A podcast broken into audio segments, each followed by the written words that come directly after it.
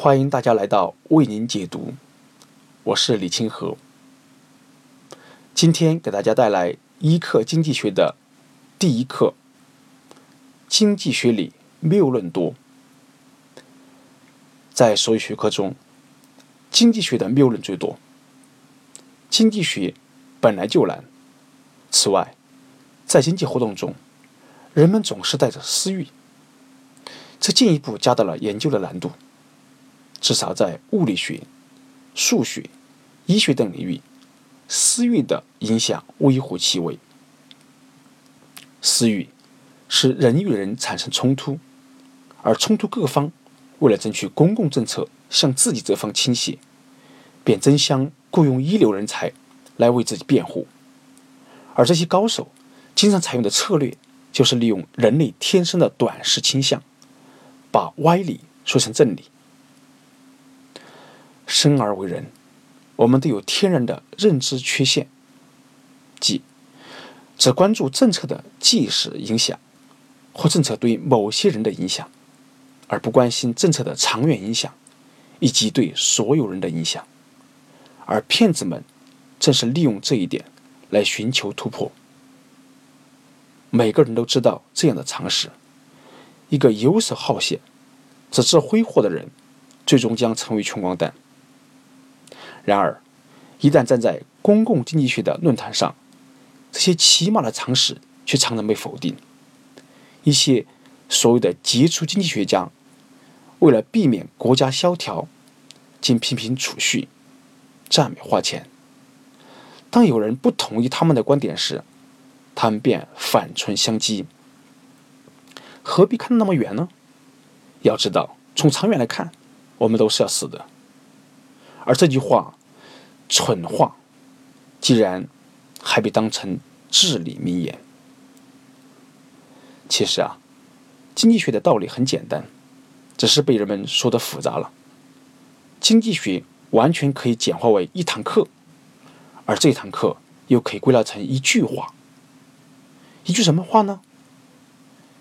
经济学不仅要考察政策的短期影响，更要考察长远影响；不仅要关注政策对某个群体的影响，更要追踪它对所有群体的影响。绝大多数的经济学谬论呢，皆因背叛了上面这句话。不否认，如果导向另一极端，只关注政策对社会整体的长期的作用，不惜伤害少数群体或伤害短期利益，也会铸成大错。但在今天，犯下这种错误的人并不多，远没有那些忽视整体、忽视长期的人时髦。是的，后一群很时髦，他们自称是新经济学家，还把他们的谬误看成了经济学的伟大进步。他们精心观测着几棵树木，却无视整个森林。他们的理论如此古怪，基于17世纪重商主义臭味相投。重商主义认为，一国积累的金银越多，就越富强。因此啊，政府应干预经济，禁止金银出口，增加金银输入。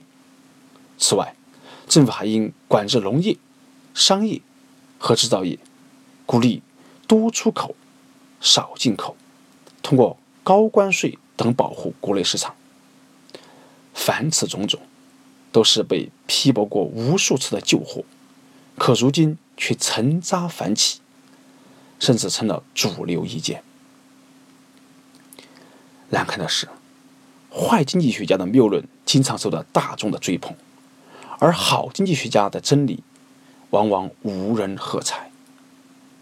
这就是因为煽动家与坏经济学家都只强调一半的真相，他们只谈政策的短期影响，只谈政策对特定群体的影响。人们被蛊惑，因为好经济学家们没有站出来告诉大众。这些政策的长期影响将是什么？